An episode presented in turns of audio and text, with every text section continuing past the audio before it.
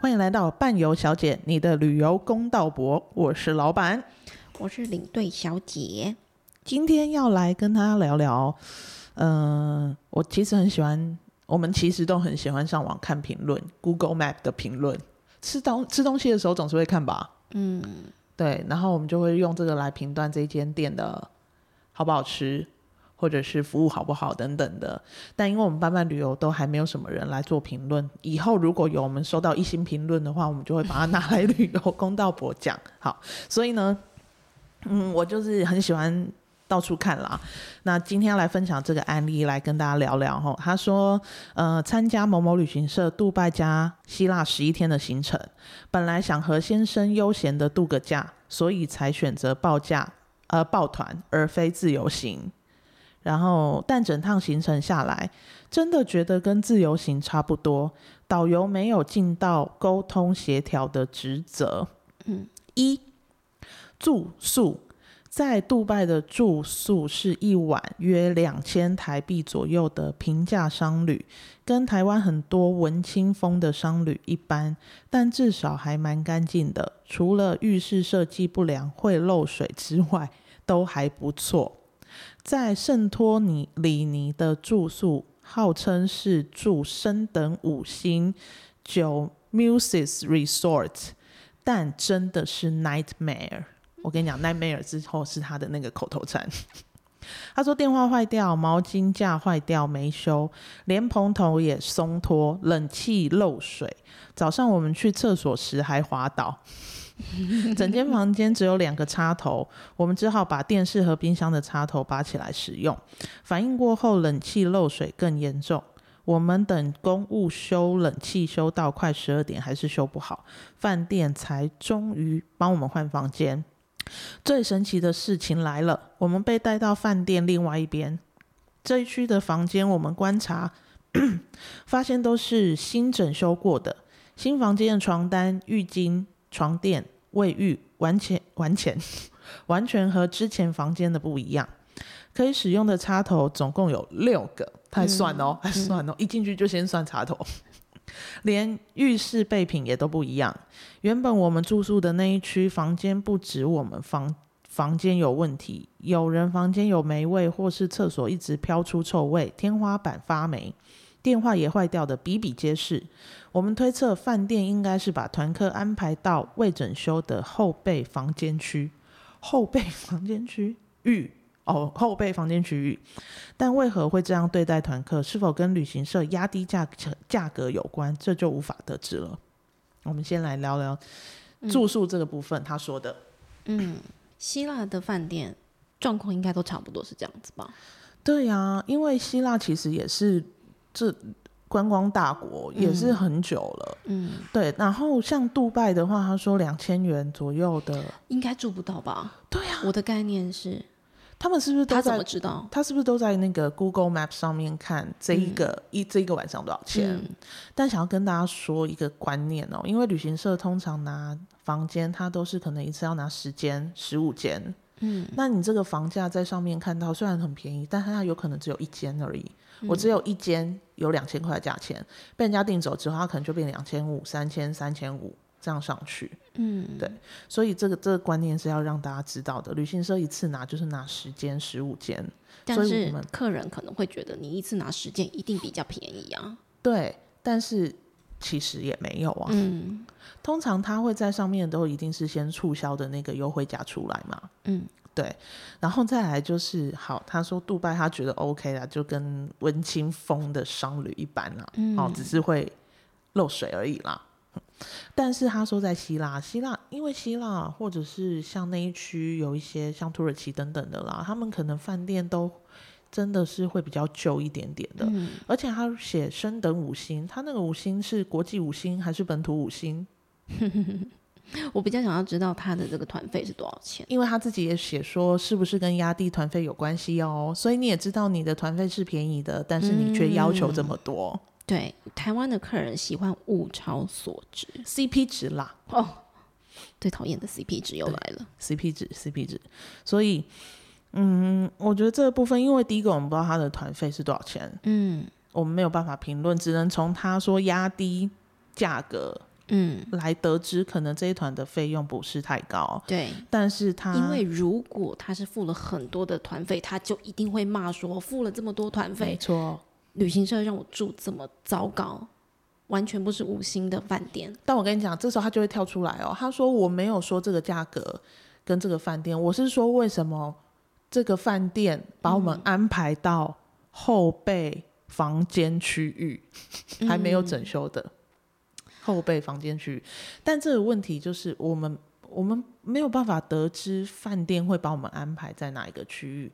但是如果你想想看，你今天换成你是饭店的老板，旅行社它一定会有旅行社的价钱，嗯，团体的价钱。那团体的话，它一定会被安排到比较没那么好的区域，一定是散客，你商务客来，它有可能价格比较高，对，他就是把它安排到比较好的、嗯、的区域。应该，如果你今天是饭店的老板，你应该也会这样做吧？如果他真的就是一个有一个整修的过渡期的话，如果他资金没有那么多，可他可能分步整修嘛。对，没错。对啊，那他旧的还是会继续用。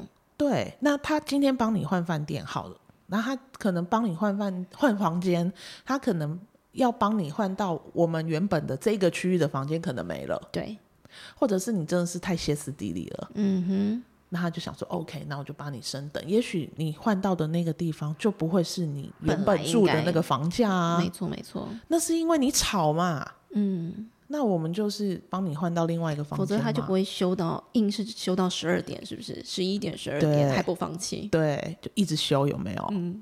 而且你滑倒，关我们什么事？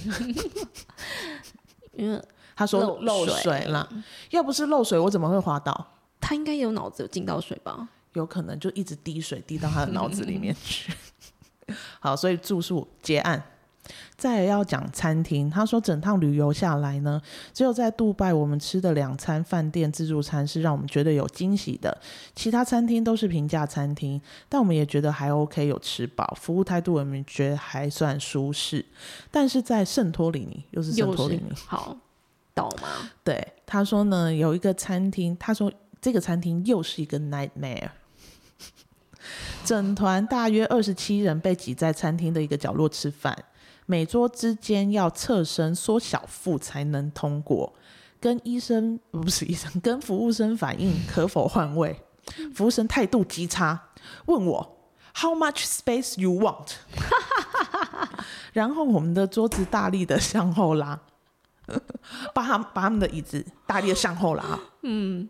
然后说 How much space you want？然后向后拉之后，你满意吗？叠坐在叠 坐在地上。他说这样你满意了吗？好有画面哦。重点是其他地方当时一位客人都没有。他说会有团客来，但直到我们吃完，我都还没有看到有团客进来，只有两桌呃两个人的散客。不懂为何我们要吃的这么紧迫。导游也不居中协调，让我们面对服务生来 argue 这个问题。后来上网一查，发现这间餐厅负评极多，不懂为何 说出来了，哎，剪掉，不懂为何要跟呃要要跟一间负评比正评多的餐厅配合。哎，你讲出来，讲出来这个旅行社，我就完全不意外了。为什么不讲啊？我真的不意外，因为来说说看，他这个 nightmare 这样的旅行团出的团体旅游原件就是这样子，对，所以你就是要接受，因为我完全可以确定你的团费不会高到哪里去，对，所以一样嘛，羊毛出在羊身上，你没有办法得到你想要所谓的 CP 值。那团餐厅会接团客，团客要来。有时候他可能还在路上，他也许他没有说谎，但是对啊，他可能迟到了嘛。对啊，所以等到你吃完了，他们还没有来。而且你想想看，好，如果今天把你安排到那里去了，假设你们是十二点吃饭好了，那另外一团他可能一点才来，嗯，那你十二点吃饭，如果你真的要求他真的给你挪到那里去了，那你吃吃到十二点五十，他还要叫你起来，他还要收那里，他为什么要这样做？嗯，因为我们本来十二点就有一团，一点就有一团，那里本来就是给团客的。对，不管你今天就是走了，他还有没有来，他就是要给团客的嘛。嗯，你就应该尊重他啊。而且圣托里里尼它就是一个观光圣地，这个观光圣地不管它的饭店也好，餐厅也好，它可能就是比较真的比较时间久远一点了。嗯，然后这些餐厅它有可能真的就是这么小，它会接团客的。你看一团二十七人，他也说了，嗯，有多少餐厅会愿意接二十七个人？嗯，没错没错。对，那你要么你就是去自由行啊。对啊，对啊。所以这个餐厅我是觉得你，因为你就算 OK，他也是领队导游不分的啦。嗯，他说导游不居中协调，应该是领队不居中协调啊。他就说就是导游呃领队要去协调，但是领队也没办法协调，因为嗯，他他有可能餐厅一直以来都是这样子。对，我们已经习惯这个模式，因为像希腊的话，它的旅游旅游的时间非常的短，就是几乎只有夏季，对，春季到夏季到秋季，因为之后。它整对，它是没有观光季的，所以所有的旅客、所有的团客都是只能那个时候去。对，就大概就只有这一些时间。对，所以去希腊，它就是你需要有更多的耐性，然后它就是岛岛岛就是小，嗯，没错。那它又是发展很久的观光景点，所以没错，它的建筑物嗯都很比较陈旧一点，嗯、餐厅相对也是，所以。可能在出出国，你在选这个地点之前，你要大概知道说可能会有这样的状况。是啊，而且你的团费又这么低，如果你今天参加的是十几万、二十几万的，我保证你要换到哪一个位置都可以，好不好？而且你说就是餐厅的副评，你又要上网去查，那这个不是说我们今天查了就它就是真的，或者是它是假的等等的，嗯、这个我觉得也很难去评论啊。